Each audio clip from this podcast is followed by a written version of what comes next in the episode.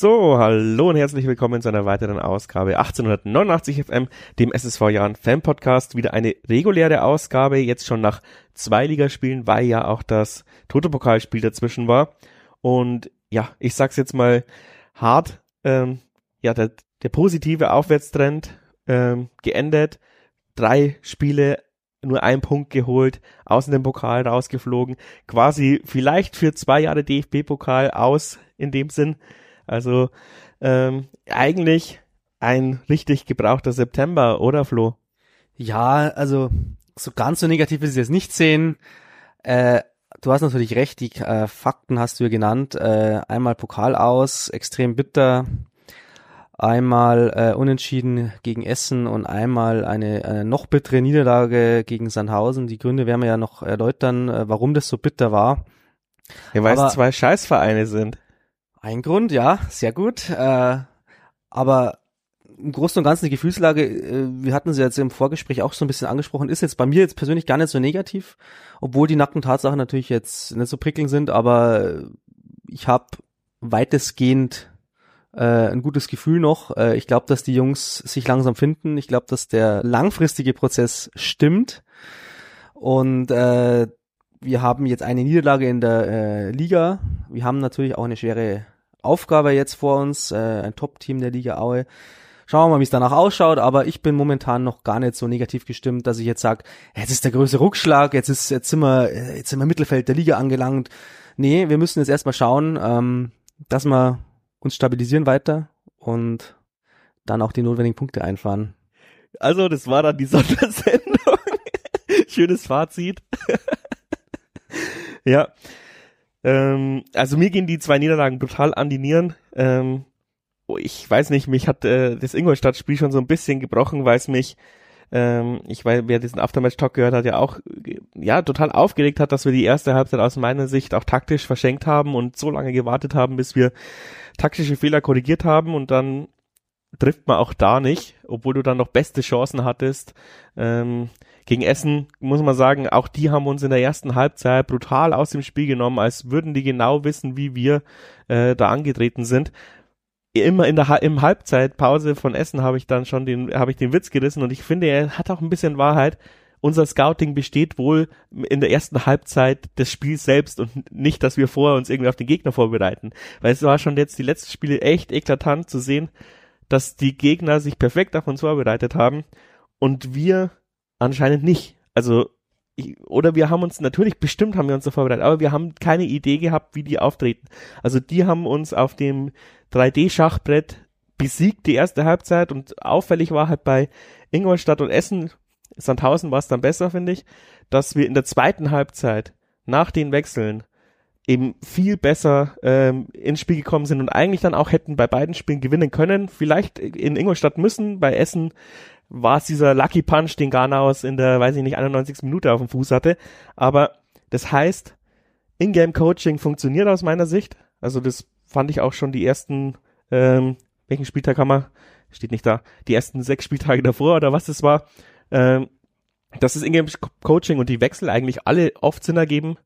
Und, aber die, ja, keine Ahnung, die Grundeinstellung, mit dem wir in dieses Spiel gehen, fühlt sich immer so an, als hätten wir den Gegner nicht richtig gelesen. Und das ist, finde ich, äh, aus, aus taktischer Herz, aus taktischen Herz, äh, äh, ja, das macht mein taktisches Herz kaputt. Und ich finde, gegen Sandhausen haben wir es aber besser gemacht, ja, da sind wir super gut ins Spiel gekommen, hätten eigentlich 3-0 in Führung gehen müssen. Und da kommen dann wieder diese uralten Problematiken zurück, dass unsere Verteidigung im Sekundenschlaf verfällt.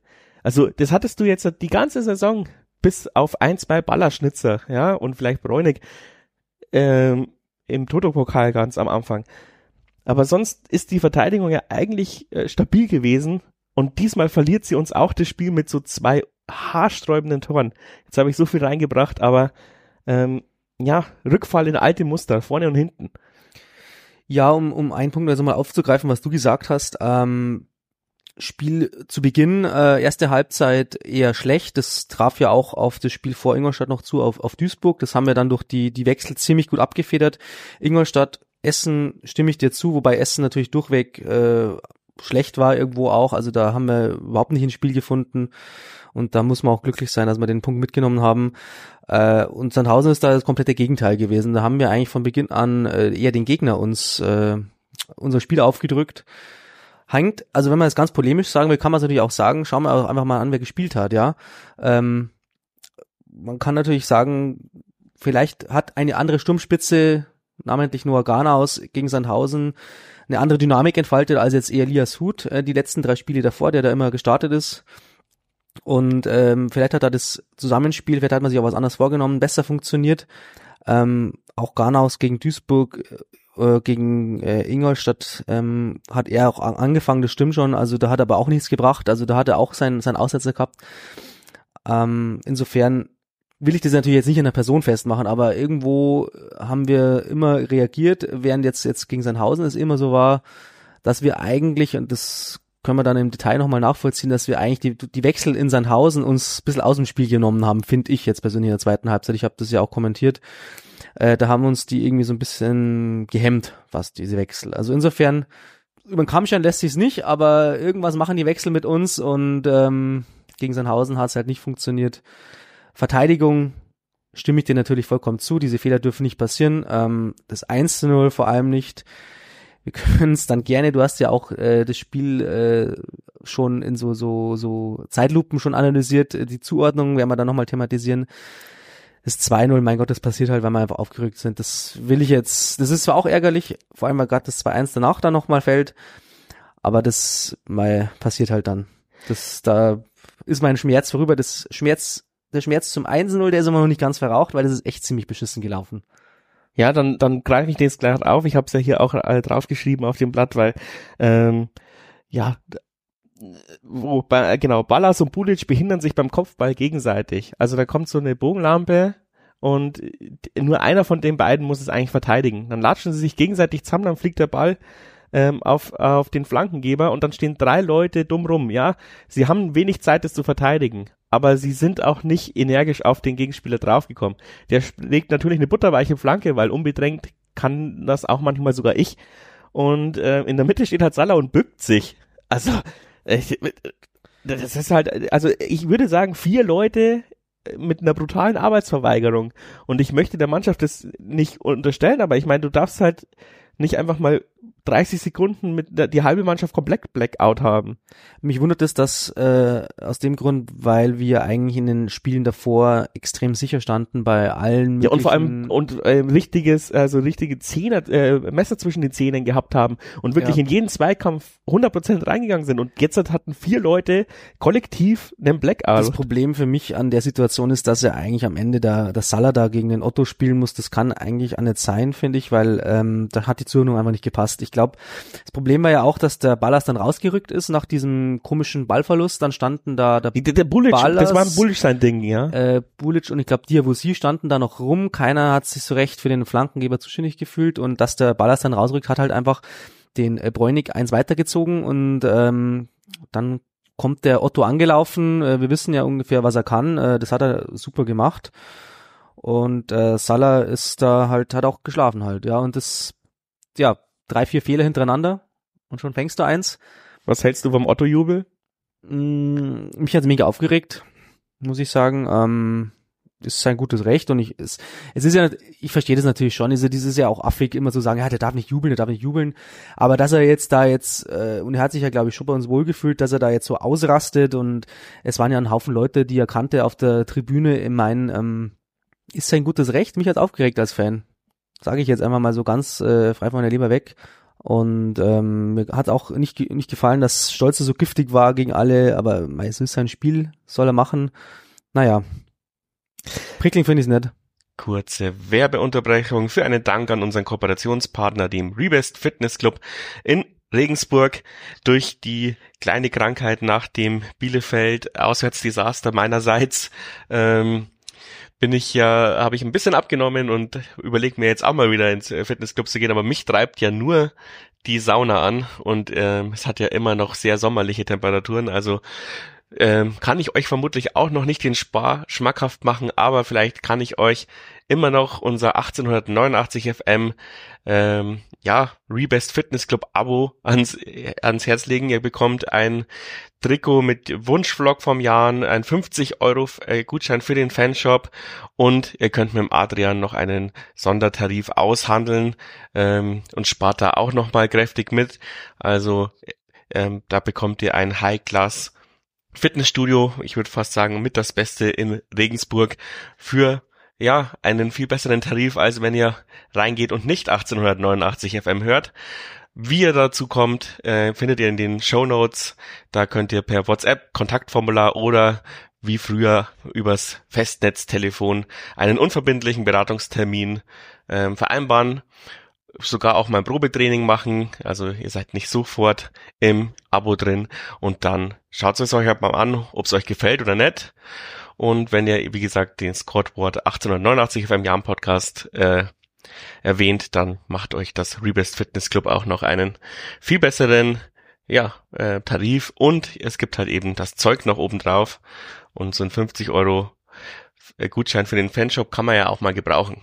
So, jetzt geht's weiter in der Folge das ist das, was ich eben gesagt habe. So ärgerlich, dass es ausgerechnet jetzt dann gegen Sandhausen die erste Liganiederlage ist. Aber das war doch auch schon wieder klar eigentlich. Ja, oder? natürlich war es klar. Weil, und es trennt, trennt auch so ein bisschen diese Aufstiegsambitionen, äh, weiß schon, wir, wir haben uns jetzt bestimmt trotzdem alle irgendwie geträumt, davon geträumt, dass wir äh, dass wir doch besser sind, als wir es selber einschätzen. Ich meine, wir sind jetzt, glaube ich, auf Platz 8. Ich habe getippt, wir landen auf Platz 8. Also ist es auch von mir total Banane, dass ich mich jetzt aufreg über diese Niederlage, weil wir voll im Soll sind. Aber man hat dieses Spiel wieder gesehen, wir waren eigentlich wieder die bessere Mannschaft. Und dann wieder diese Ja-Naivität. Ich habe es im Vorgespräch eben gesagt, das kommt mir ein bisschen so vor, weiß nicht, das, das hat man dann manchmal so in den Vereinen, du bist in der A-Jugend, bei dir läuft's gerade super. Und dann kommt dir so ein Trainingsspiel gegen die alten Herren und alle denken, die A-Jugend muss doch die alten Herren wegknallen.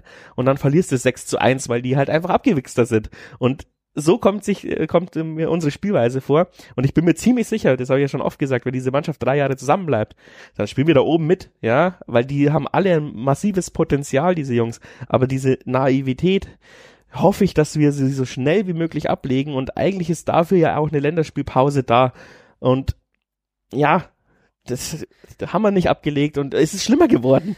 Wobei ich jetzt sagen muss, gerade Sandhausen hat jetzt da, da ist es ja am offensichtlichsten gewesen. Da hat ja der Gegner eigentlich gar nichts äh, fürs Spiel gemacht. Wir sind einzig und allein selber schuld an dieser Niederlage. Ja. Und zwar, äh, man kann es natürlich jetzt sehr polemisch formulieren, wir haben schon äh, ein Stürmer, ein Torjägerproblem. Äh, wenn da jetzt einer stünde, der äh, voll im Saft Selbstvertrauen hat, ähm, Abschluss hat, äh, wo, wo eine Quote ist, wo jeder zweite, dritte Schuss sitzt, na, dann gewinnen wir halt das halt 3-1, 4-1, das Spiel, ja. Und so ein Spieler haben wir leider halt nicht. Also den, den, den haben wir nicht eingekauft, äh, weiß nicht, ob wir ihn jemals hatten. Äh, wenn er gegangen ist, dann haben wir ihn nicht ersetzt.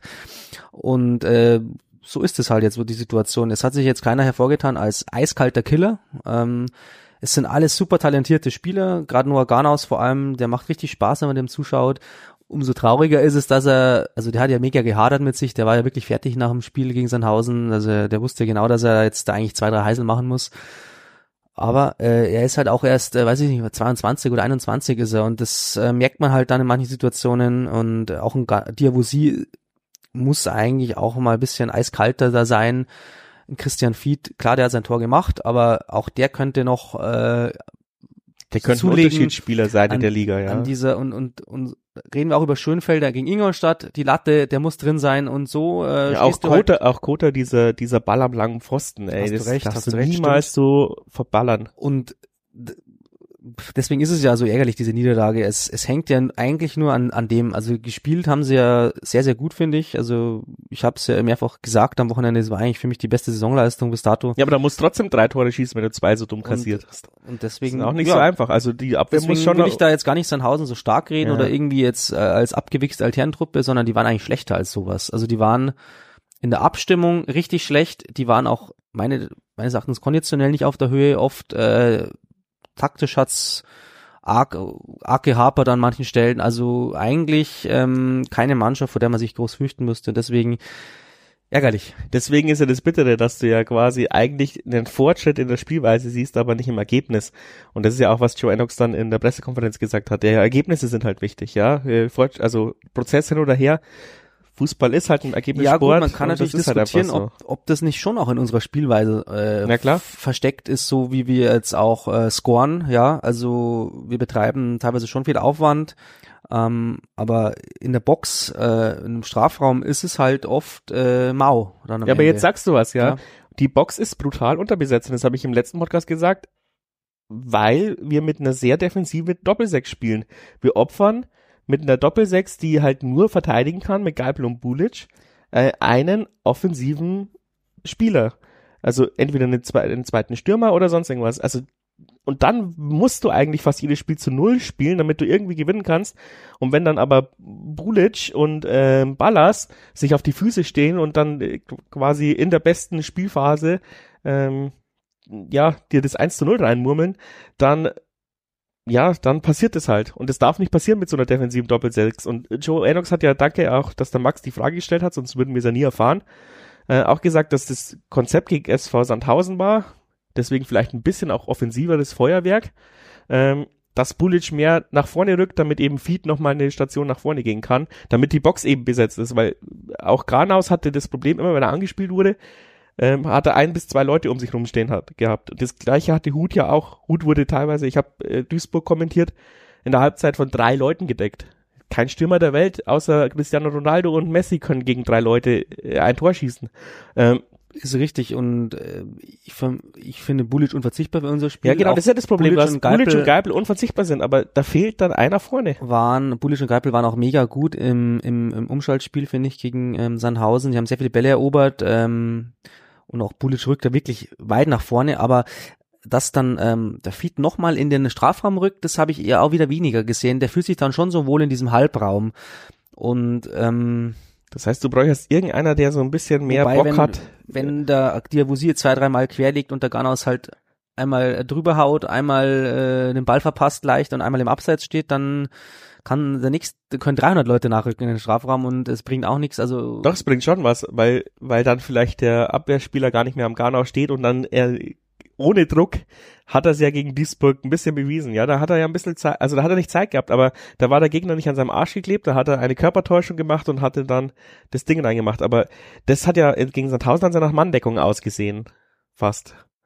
Und äh, Stürmer hassen Manndeckung. Die brauchen Raumdeckung, um ein bisschen ja, äh, was zu geben. ja, vielleicht haben wir lauter Spieler, die äh, nur mit äh, zweiten Sturmspitze spielen können und ähm, Und Joe Enox wehrt sich mit Händen und Füßen, diese zweite Sturmspitze zu machen. ja, aber Christian Fied ist auch wichtig für unser Spiel und er hat auch seine zwei Tore gemacht. Ähm, klar, ich will Vielleicht muss man auch die Außenverteil äh, die Außenstürmer ein bisschen mehr anhalten, mal aufs Tor zu schießen.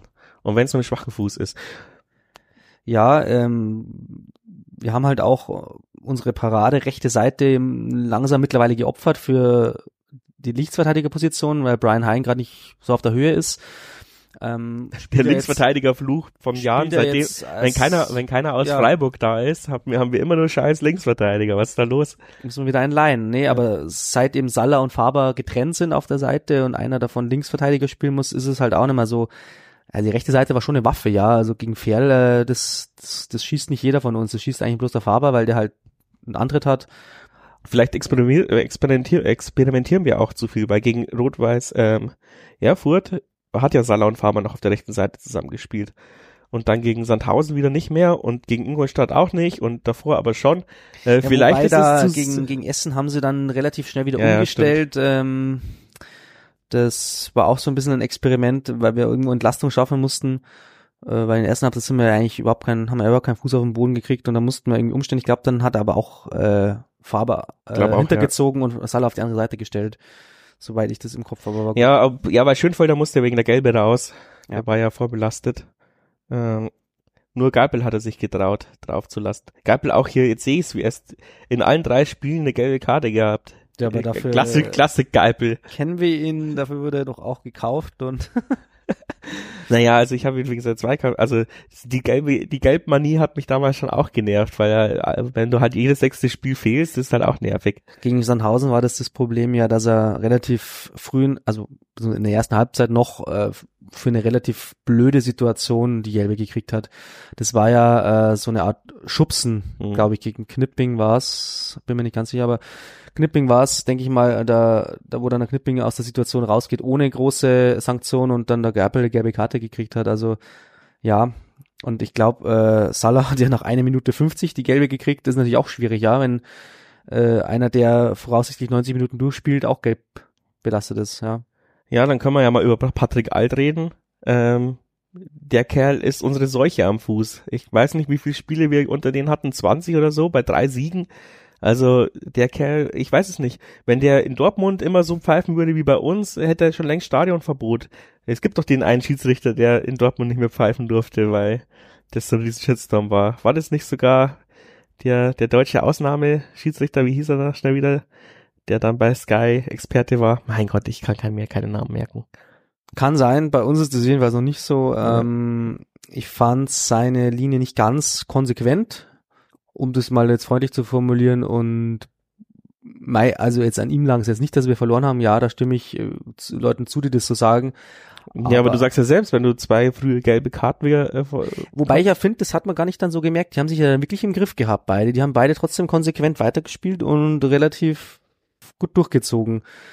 Hat man, wenn ich jetzt gar nicht mehr so groß gemerkt. Also was mich eher gestört hat, ist, es gab äh, ich kann es äh, in der Minutenzahl nicht mehr genau sagen. Es gab eigentlich in der ersten und in der zweiten Halbzeit jeweils so ein, zwei strittige Elfmetersituationen da. Das hätte ich mal gern nochmal in der Zeitlupe gesehen. Ähm, Baba Grafati hat es auf Liga 3 Online leider nicht eingeordnet. Äh, Der ordnet immer, immer, nur uns Ganz ein, gern, ja, äh, gegen uns, aber ähm, da, also einmal, glaube ich, ging es um einen Foul äh, in der ersten Halbzeit und ich glaube in der zweiten ging es sogar um Handspiel und äh, das hätte ich gern nochmal gesehen gibt's halt jetzt kein VR mehr in der dritten Liga, aber irgendwie hat er alles gegen uns gepfiffen, so, so 50-50 Entscheidungen leider. Aber klar, dass wir verloren haben, äh, lag schon auch uns, an uns selber, da will ich jetzt den Alt nicht einscherzen. Da muss man mal eine Lanze brechen für den Schiedsrichter, der bei, gegen FC Ingolstadt gepfiffen hat im Toto-Pokal. Dafür das Toto-Pokal war eine unfassbar gute Schiedsrichterleistung, fand ich. Ähm, ja, nur damit mir, damit es nicht heißt. Wir sind nicht nur kritisch, ja, genau, was das angeht. Genau, bei Erfurt wär, äh, bei Erfurt wäre mir jetzt nichts aufgefallen beim Schiedsrichter. Ich glaube, äh, da, da Du wechselst immer Erfurt und Essen. Essen. Ja, weil RWE steht ja nur da. Das sind diese frühere Drittliga-Traumata von dir, so Erfurt, oh Gott, die werden uns zerstören. Ja, Erfurt habe ich tatsächlich, glaube ich, eine positive Bilanz, aber ich wurde halt äh, in Erfurt immer echt krass am, am Kommentatorenstand angegangen. Also da hätte man uns auch echt mal ein Security zur Seite stellen, stehen, stellen müssen. Die, aber äh, so anderes Thema. Ja, keine Ahnung. Also was machen wir jetzt damit? Also, was, wie würdest du jetzt dann weiter experimentieren? Würdest du mit der äh, Sandhausen-Aufstellung weitermachen oder würdest du sagen, ja, keine Ahnung, vielleicht dann doch wieder Kota rein anstatt Diabusi oder Schönfelder auf rechts ziehen, damit halt mal vielleicht ein Linksfuß da ist und schießen kann? Äh, gibt ja noch so einige Sachen. Oder halt Doppelspitze. Wird ja immer wieder gefordert, diese Doppelspitze. Na gut, äh, kluge Beobachter äh, sagen ja, dass Feed ja und Ganaus eigentlich so eine Art Doppelspitze waren, nur äh, in, in verschiedenen Rollen wieder. Äh, man darf sich da nicht so sehr von der Nummer täuschen lassen. Auch wenn der Feed die Nummer 10 hat, hat er natürlich schon auch offensiv sehr viel äh, gebracht. Und du siehst ja, als passi was passiert ist, als Hottmann eingewechselt wurde, äh, das hat gegen Duisburg super hingehauen mit Ganaus. Äh, jetzt dann eher nicht. Äh, auch ähm, Hottmann und Hut haben ja dann später zusammengespielt, die letzten 10, 15 Minuten. Und ich habe es ja vorhin schon gesagt, das hat uns eher irgendwie ein bisschen Offensivpower gekostet, weil wir da nicht mehr so mit Geschwindigkeit gekommen sind äh, nach, äh, nach Umschaltmomenten, sondern wir haben da eigentlich ja nur noch auf hohe Bälle vorn reingeholzt und dafür haben wir auch äh, leider nicht so richtig äh, die Typen gehabt gegen diese Riesenkanten in der Innenverteidigung von Sandhausen. Also das war unser Spiel dann eigentlich äh, gar nicht mehr so, unser Spiel war besser, als wir, wie wir in der ersten Halbzeit gespielt haben. Insofern, weiß nicht, würde ich äh, würde ich jetzt schon sagen, die, die erste Halbzeit von Sandhausen, darauf kann man auf jeden Fall aufbauen, ja. Warum nicht nochmal so probieren? Ähm, da hat eigentlich ein Rädchen bei uns ins andere gegriffen, bis auf äh, das 1 zu 0. Aber auch sonst hat ja Sandhausen jetzt nicht äh, mega viel Chancen gehabt. Also die hatten ja ungefähr drei Torschüsse in der ersten Halbzeit.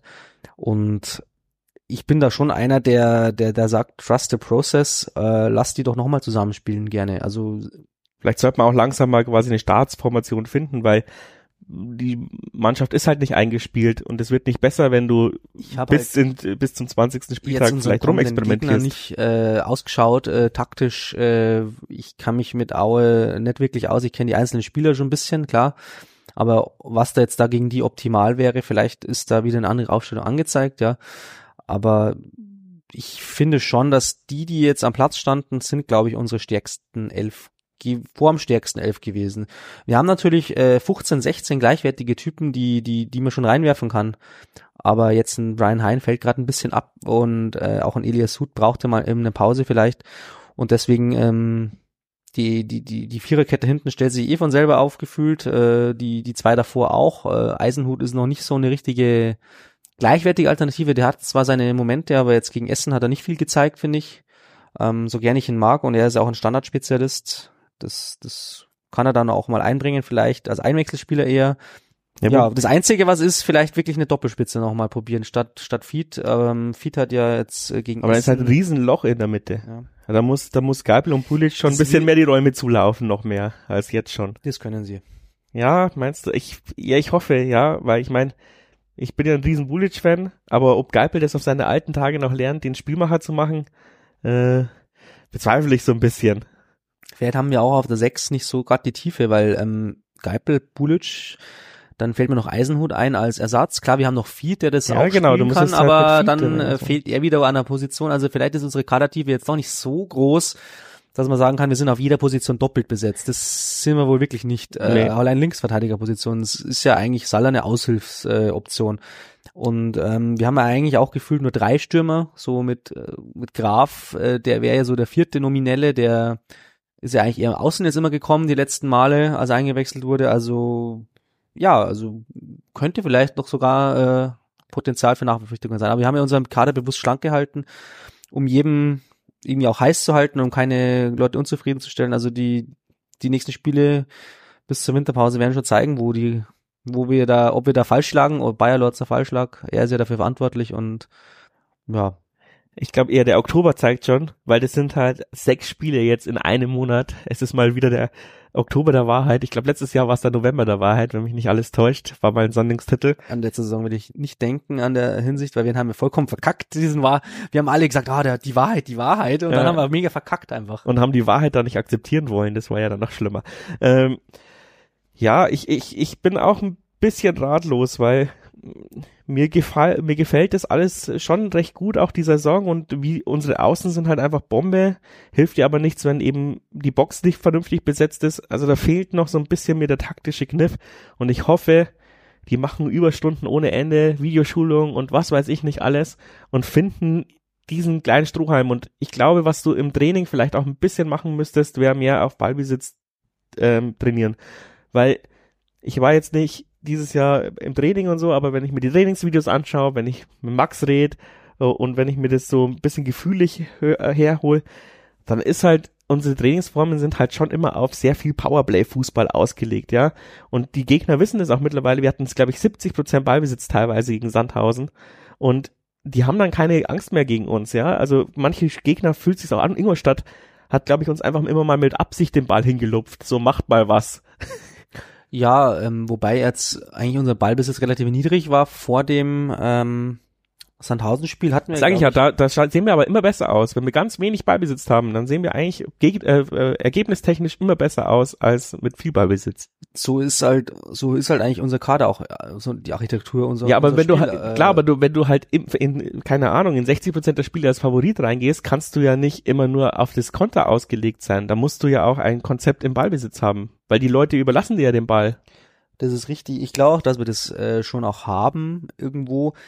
Ja, allerdings sind unsere Spieletypen schon, ich sage jetzt mal Geipel, Bulic, auch die Außen schon eher auf Umschaltspiel ausgelegt. Ähm, Feed müsste halt so ein bisschen mehr Ballkontrolle, ein bisschen mehr Coolness ausstrahlen. Ja, aber einer allein reißt da nicht aus. Ja, ja, das, das muss man schon im Kollektiv schaffen.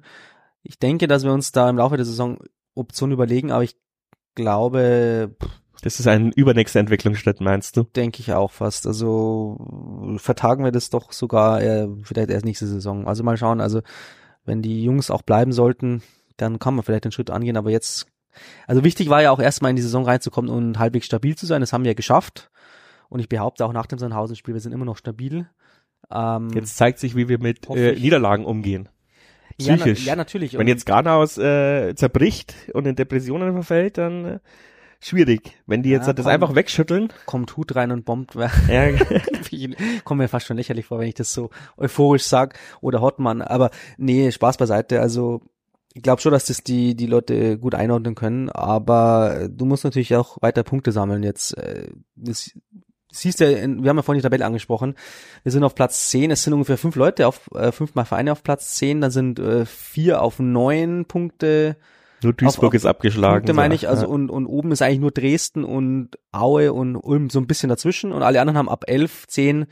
Genauso gut ist es natürlich so, äh, wenn du äh, auf Platz 15, 16 sind die mit äh, sieben Punkten. Wenn du einmal, zweimal verlierst, dann bist du halt auch unten drin, ja. Also das ist dritte Liga. Und insofern ist, ist ja noch nichts, äh, nichts in den Brunnen gefallen mit dieser Tabellenkonstellation. Aber wir müssen natürlich schon konstant weiter punkten, ja. Ja, das Du nimmst immer so ein Endfazit, ja. jetzt kommen auch die Hochkaräter. Ja, jetzt Langsam. kommt aber tatsächlich, finde ich, so ein richtig schöner, ausgeglichener Spielplan, finde ich. Also ein guter, ein schlagbarer, ein guter, ein schlagbarer Gegner.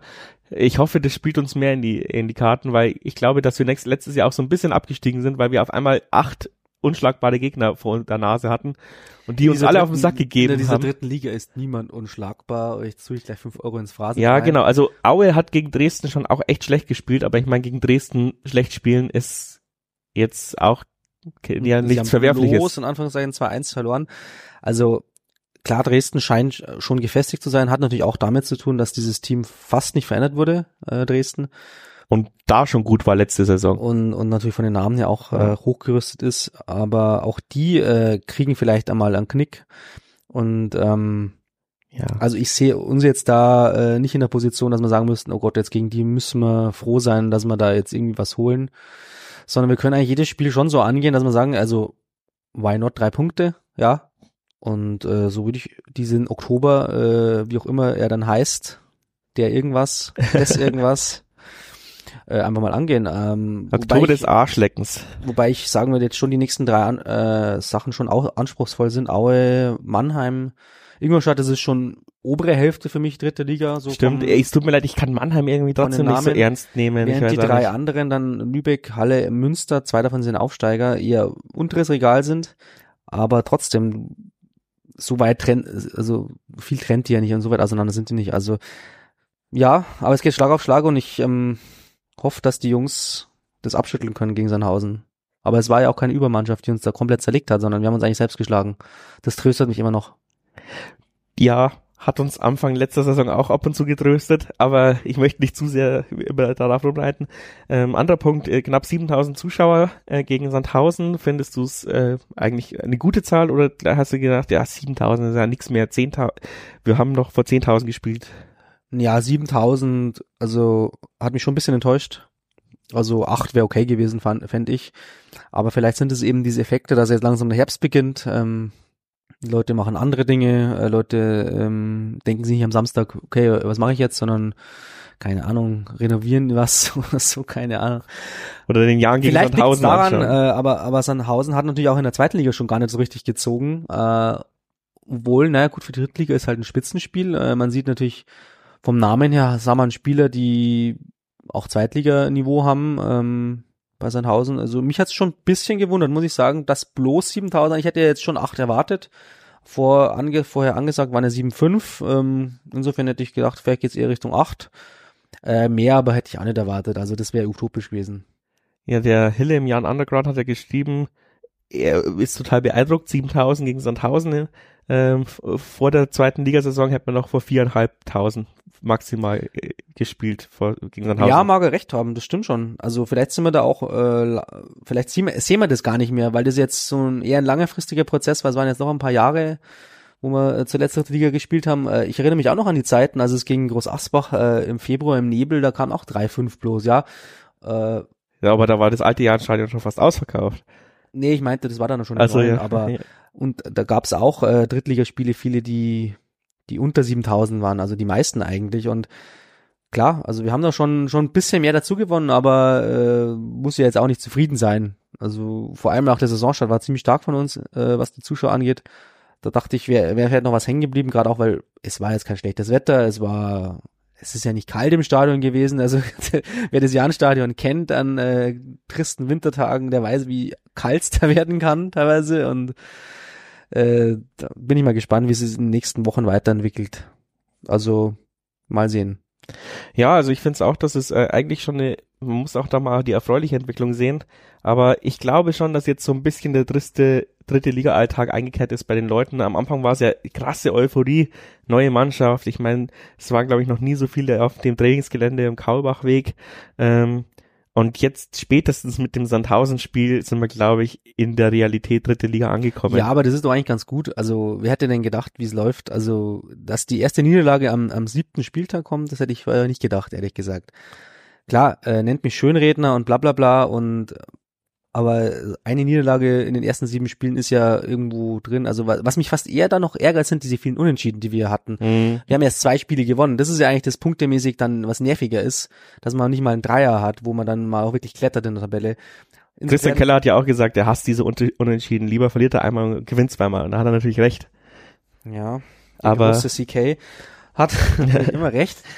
Aber äh, das, das ist eher das, was mich stört und mh, mm, deswegen bin ich mal sehr gespannt, was die Zukunft bringt.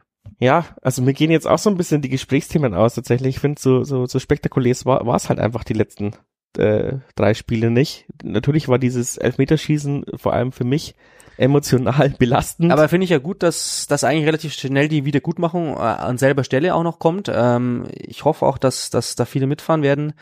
Ähm, auch wenn es äh, Sonntagabend ist, weil ich das im Kopf habe. Wahlabend.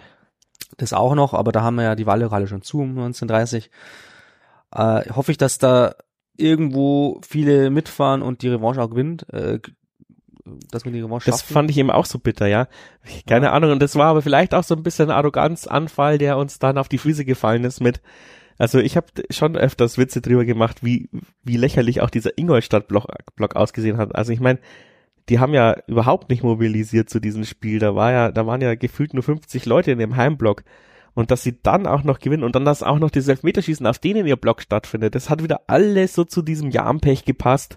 Den, ja gut, den, aber das ist lokal und ähm, es ist ja nicht utopisch gewesen, dass es genauso kommt. Nein, du bist da ja auch nüchterner als ich, ich bin ja da emotionaler. ich äh, ja, natürlich. In meinem, Glücks, in, meinem, in meinen Glückskeksen steht ja auch immer, sie sterben einen qualvollen Tod.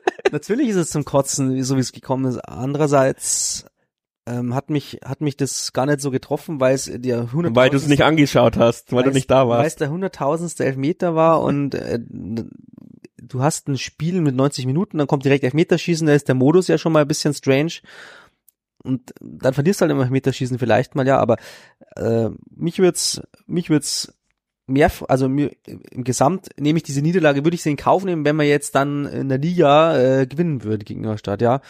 Äh, wir sollten ein paar Kerzen im Dom anzünden dafür und und und, und keine Weiß Ahnung. nicht, ich, ich, ich, ich habe fest mit dem DFB-Pokal gerechnet. Ich will in den DFB-Pokal nächstes Jahr rein. Aber ich, ich, ich hatte, ich, wenn wir jetzt weitergekommen wären, wären wir doch eh gegen, äh, keine Ahnung, Illertissen dann ausgeschieden bestimmt oder so. Dann hätten wir auch wieder im Podcast rumgeheult, wie die.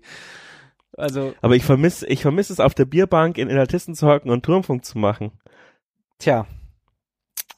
Kann man nichts machen dagegen. Nächstes Jahr. Nächstes Jahr. Ich muss jetzt auf jeden Fall erstmal nach Aue und ich würde es der Mannschaft sehr übel nehmen, wenn ich dann wieder auf der Rückfahrt in den Medienbus drin hocken muss und äh, mir anhören muss, äh, die, weil da sind ja auch 90 Prozent Schönredner in diesem Bus drin, äh, warum man aus dieser Niederlage doch noch was Tolles nehmen kann. Wenn ich mal der Einzige bin, der mords angepisst ist bei jedem Scheiß. Äh, so wie hier im Podcast. Ich hoffe, ich habe nicht zu viel gegrantelt, Leute. Ähm, aber ja, ihr, ihr wisst ja, ich bin ein ziemlich schlechter Verlierer, aber eigentlich darf ich nicht äh, böse sein, weil wir sind ja total im Soll. Weil ich habe ja gesagt, achter Platz wert mal. Aber das ärgert mich ja jetzt, weil ich ja davon ausgegangen bin, Toto-Pokal gewinnen wir. Also muss ich meine Prognose revidieren, ich will Vierter werden. Also ich will in diesen scheiß DFB-Pokal nächstes Jahr rein, allein schon wegen der Kohle. Und natürlich, weil äh, ich auch mal, äh, keine Ahnung, ich will auch mal äh, in Schalke oder, äh, nee, in Schalke haben wir schon, aber da war, habe ich nicht kommentiert. Aber ich will auch mal hier in Bayern, äh, in München, in der Allianz Arena mit dem Jan spielen und auch nur aus monetären Gründen, weil die Hälfte von 70.000 Zuschauereinnahmen äh, würde unser, unsere Bilanz, glaube ich, verdoppeln. Ja, wäre wär schon geil. Ähm, hofft, das Team hört zu und ähm, reißt die den Arsch auf. Ja, und die werden sagen, aber in meinem Vertrag steht drin nur 2000 Euro Siegprämie, warum soll ich mir da den Arsch aufreißen? ja, ja, ich hoffe auch, das Team hört zu, aber ich glaube, ähm, viel Podcast hören sie nicht.